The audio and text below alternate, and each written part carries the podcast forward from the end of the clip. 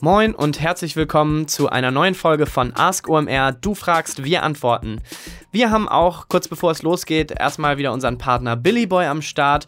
Und klar, das würde man nicht unbedingt äh, sofort erwarten in einem Online-Marketing-Podcast, dass Billy Boy da Werbung macht. Aber klar, die Jungs und Mädels von Billy Boy haben total viel digitale Kompetenz und geben Gas auf den digitalen Kanälen. Sie waren ja auch bei uns auf dem OMR-Festival schon total präsent, haben dort äh, einige ihrer Produkte, einige Kondome verteilt und sind äh, ein großer Partner beim Festival gewesen. Und jetzt ähm, startet eben eine neue Kampagne von Billy Boy. Ihr habt sie wahrscheinlich schon häufiger mal digital oder auch out of home gesehen. Mit dem Hashtag Nasichi seid ihr da auf jeden Fall äh, dabei. Ja, und die Kampagne hat einiges an Interesse und einiges an Bass schon im Vorhinein erzeugt. Ich glaube, da wird noch relativ viel passieren, denn es gibt ja viele, viele lustige und interessante Motive, die sich Billy Boy da überlegt hat. Sie wollen jetzt auch ihr neues Produkt Billy Boy Skin dort verstärkt äh, drüber verbreiten. Und ähm, das Produkt können natürlich auch alle unsere Ask OMR-Hörer ausprobieren. Die Produkte von Billy Boy gibt es natürlich bei den üblichen Verdächtigen, also Amazon, DM, Rossmann, Müller, Edeka, Rewe, Butni und Co. Aber natürlich auch im Online-Shop und zwar unter billy-boy.de.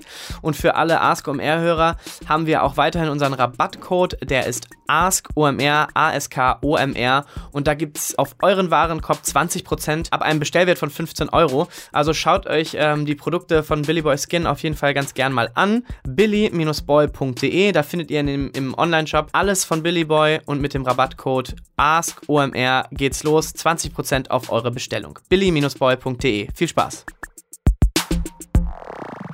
Ask OMR. Du fragst, wir antworten. Herzlich willkommen zur 15. Folge Ask OMR, euer Ask Me Anything Podcast von den Online-Marketing Rockstars. Ähm, die Stimme, die ihr meistens auf euren Ohren hört, ist André Alpa. Viel Spaß bei euren Fragen und unseren Versuchen für die besten Antworten. Wo kann ich den professionellen Umgang mit den Werbemanagern von Facebook, Instagram, YouTube und Google-Suche erlernen? Gibt es hierfür Workshops? Ich hoffe, die Antwort, äh, lieber Sebastian, wird jetzt nicht zu inzestuös klingen. Ähm, aber ehrlich gesagt, im Umfeld von den Online-Marketing-Rockstars, OMR, äh, gibt es da extrem viele spannende Angebote, die eigentlich genau das leisten, ähm, was du dort suchst. Ähm, die haben ja zum einen viele spannende Sachen, die sie machen mit der ähm, Hamburg Media School. Ähm, und dann gibt's eben auf dem OMR-Festival selbst diese Masterclasses, die eigentlich ja, genau das liefern. Und dann gibt's von OMR ähm, eben nochmal diese Deep Dives, die ja eben so Seminare sind, sind, die ganz speziell einzelne Themen triggern. Ähm, da bist du eigentlich extrem gut aufgehoben, glaube ich. Ähm, ja, dann, was, was ich auch nicht vernachlässigen würde, sind die Kurse und das Material von den Anbietern selbst. Ähm, es gibt von Google und von Facebook, von YouTube äh, eigentlich immer äh, viel guten Content zum Erlernen äh, der, der Anwendung ähm, ihrer Werbetools. Die würde ich mir unbedingt reinziehen. Da gibt's ja auch immer diese spannenden Zertifikate, die man machen kann und sollte, äh, um sich selber einfach zu challengen, ob man das wirklich gerafft hat. Ähm, und last but not least würde ich mir immer noch mal angucken, ähm, bei großen Konferenzen im Search- oder im Content-Bereich gibt's, da gibt's ja oft die großen Konferenzen, wo dann eher, sagen wir mal so, nach vorne zukunftsweisende Vorträge hoffentlich geliefert werden zu Spezialthemen, die immer zeitlich sehr begrenzt sind. Die sind, glaube ich, weniger das, was du suchst, aber es gibt ganz häufig in vielen von diesen Konferenzen am Vortag ähm, intimere Setups im so Seminarformat, also wo so 20, 30 Leute sind, wo man sich eben über einen längeren Zeitraum, zwei, drei, vier, fünf Stunden, äh, über ein Thema ganz tief tief auseinandergesetzt. Und ich glaube, das könnte auch eben was Spannendes sein, was für dich da passt. Ähm, ja, ich hoffe, das hilft weiter und du bist bald der Beste in dem Bereich. Diese Frage kommt von Rebecca zum Thema AdWords-Attribution. Wann und warum setzt du auf Conversion Tracking und wann auf AdWords Pixel? Die macht auf jeden Fall äh, Sinn, genauso zu stellen, denn äh, man könnte sich immer denken, die beiden äh, Systeme sind so ein bisschen redundant. Also ich glaube, die haben beide ihren, ihren Bedeutungsrahmen und ähm, sind beide für gewisse Sachen besser und darüber kann man auf jeden Fall sprechen. Ähm, der Google Analytics Conversion, das Google Analytics Conversion Tracking, das ähm, ist eigentlich immer das, worauf ich sogar mich ganzheitlich beziehen kann, denn das schafft alle Kanäle zu erfassen, ähm, die bespielt werden. Ähm, meine finale Attribution Attribution, wer was wie geleistet hat in den verschiedenen Kanälen, die würde ich auf jeden Fall basierend machen ähm, auf den Daten des Tracking-Systems, das eben alle Marketingmaßnahmen umfasst. So, der Vorteil von dem AdWords-Pixel ist, dass es ein Ticken schneller ist, ähm, äh, der Erfahrung nach, die ich eingeholt habe. Ähm, das heißt, die Leute, die eben äh, viel durchhauen durch AdWords, die, die, für die macht das immer Sinn, dieses Conversion-Pixel ähm, eben auch mit einzubauen. Ähm, aber letztendlich die, die finalen Wert, den würde ich immer aus dem Google Analytics ähm, oder etwas ähnlich aufgebautem ziehen. Ähm, dann ist eben auch die Frage bei dem AdWords Pixel, äh, wie das eingebunden wird. Also ist das so, dass das quasi ja, unabhängig von allem eingebunden wird. Das heißt, jede, bei jeder Transaktion oder bei jeder äh, Conversion wird das äh, Pixel aufgerufen. Dann kann es natürlich ein bisschen zu Fehlattributionen kommen. Ähm, ähm, äh, ich gebe ein einfaches Beispiel. Der Besucher kommt das erste Mal über AdWords und beim zweiten Mal vielleicht über Facebook. Dann äh, wird der Google Pixel und dann passiert die Transaktion oder die Conversion. Dann wird der äh, AdWords Pixel aufgerufen und AdWords denkt, es hat die ganze, sagen wir mal, Conversion selbst geliefert und alleine geliefert. So, das ist ein bisschen, sagen wir mal, dieses unkonditionale Aufrufen, das ist ein bisschen schwer. Das würde ich auf jeden Fall so nicht machen, sondern ich glaube, wenn man das AdWords Pixel eleganter äh, implementiert, parallel zum Google Analytics Conversion Tracking, ähm, dann muss man eben schauen, äh, dass man das äh, sozusagen über über einen Tag Manager ähm, regelbasiert auf, auf, aufruft. Ähm, man kennt das immer auch ganz stark aus dem ähm, Affiliate Marketing Bereich, äh, wo man eben auch Cookie Weichen baut und sagt, Mensch, hier, wenn der letzte Klick da und darüber kam, dann mach noch zusätzlich das und das. Ähm, und äh, quasi ohne Bedingungen würde ich quasi immer etwas äh, einbauen, was, was das, sagen wir, alle Marketingmaßnahmen als Ganzes erfasst. Genau, also da muss man mal gucken, das kann gegebenenfalls eben auch zu Interessenskonflikten führen, ja. Wenn ähm, der SEA-Bereich, also das, äh, die Suchmaschinenwerbung, ausgelagert ist an eine Agentur, hat äh, die natürlich äh, und die Agentur soll gleichzeitig nicht äh, alle Marketingmaßnahmen äh, und den ganzen Mix erfassen können, äh, wird die Agentur natürlich wollen, dass der AdWords-Pixel eingebunden wird und die wird auch wollen, ähm, dass, der, dass der sozusagen bedingungslos immer aufgerufen wird und jeder Assist innerhalb einer, einer Conversion Conversion eben auch irgendwie mitgezählt wird. Und da muss man eben gucken und das ja, sagen wir, intelligent aufsetzen. Ähm, es gibt aber eigentlich da geschickte Modelle, da muss man eben ja, fach, fachliche, fachkundliche Leute fragen, wie man diesen Interessenskonflikt ähm, auf, auflösen kann. Nächste Frage. Ich habe hier einen Google-Kalender mit allen Events der Online-Branche. Man kann den Kalender gratis abonnieren. Jetzt brauche ich nur noch User, aber ohne Umsatz kein Budget. Was kann ich tun? So, die Frage kam von Bernd über Twitter. Vielen Dank dafür. Ja, also wenn ich so einen Kalender betreiben würde und, und möchte, dass der berühmt berüchtigt wird und bekannt äh, und mehr um sich greift, ich glaube, mir fallen zwei äh, Dinge dazu ein, die ich versuchen würde zu machen. Ich würde zum einen mit den Veranstaltern der Events, die ich in meinem Kalender liste, versuchen, in Kontakt zu treten ähm, äh, und, und, und eben ja nachfragen, freundlich und ich glaube, das wird in den meisten Fällen klappen, dass die dort mal über ihre Social Media Accounts sagen, hier, Hammer, wir sind beim neuen Kalender mit, mit unserer Veranstaltung ja, Online-Marketing Ramba Zamba sind wir im Online-Marketing-Kalender von Bernd jetzt gelistet.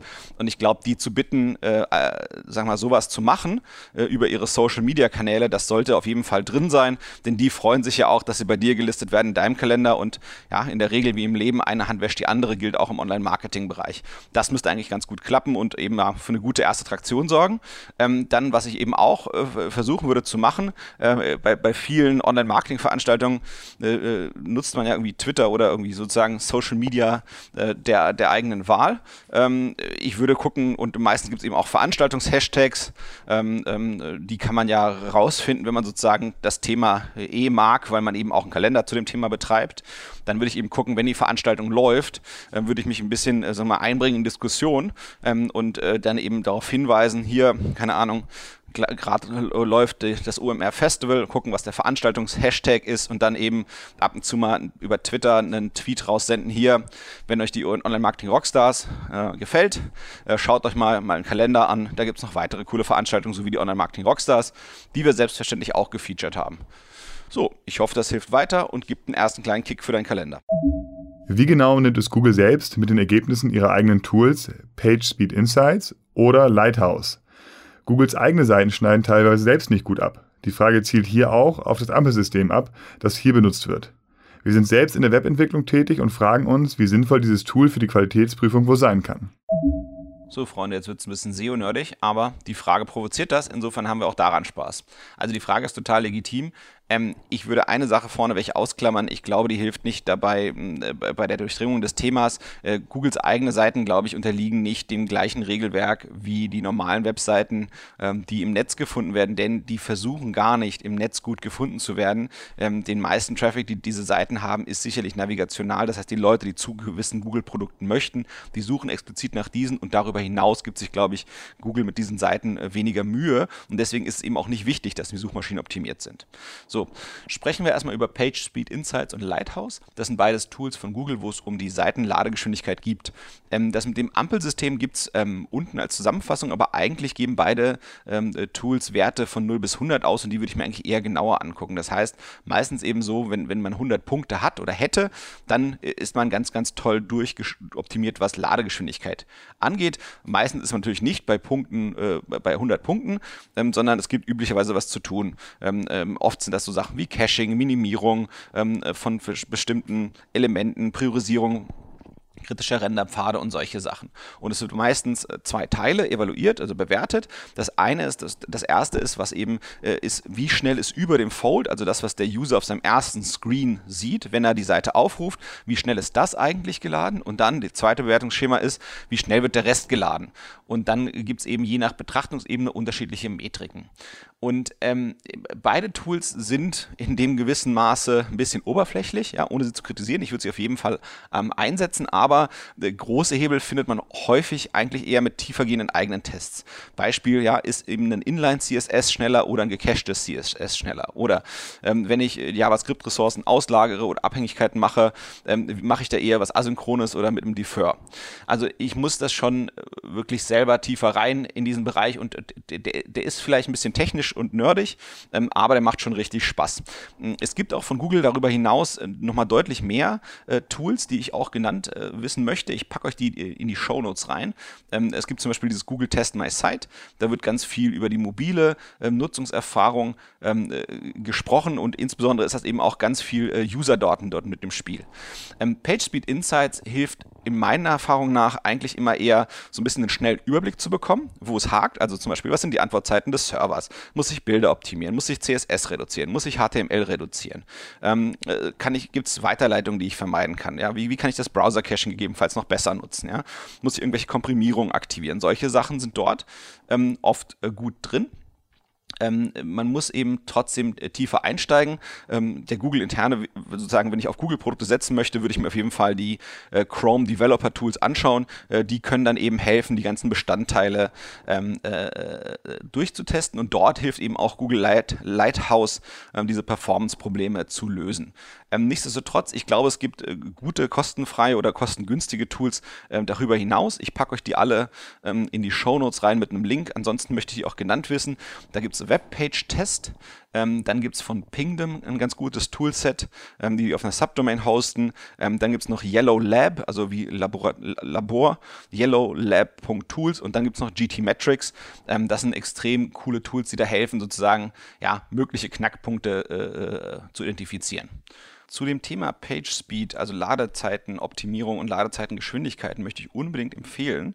Ähm, ein Artikel, der in der 49. Ausgabe der Website Boosting ist. Die Website Boosting ist ein, ja, sagen wir mal, ein Online-Marketing-Rockstars, bevor es Daily gab. Ähm, Spaß beiseite, das ist ein ganz normales Magazin, was man Kiosk an, äh, an großen Kiosken kaufen kann oder eben online bestellen kann. Äh, kann ich sowieso immer empfehlen. Ähm, kommt, glaube ich, alle zwei Monate raus. Ähm, dort gibt es einen richtig guten Artikel zu dem Thema äh, von ehemaligen Kollegen von mir. Würde ich unbedingt reinschauen. Äh, finden sich viele hilfreiche äh, Tipps, Links, Hinweise und, und Hacks äh, rund um Ladezeitenoptimierung. Unbedingt kaufen, unbedingt lesen. Website Boosting 49. Ich hoffe, das hilft weiter und viel Spaß beim Durchoptimieren eurer turboschnellen Seiten. So, das war die 15. Folge Ask OMR. Vielen Dank an der Stelle nochmal an Erik Siegmann aus Hamburg und Kai Rieke aus Berlin, die mir immer helfen, ähm, die Antwortversuche auf eure spannenden Fragen reichhaltiger zu machen. Bis bald, hier, tschüss.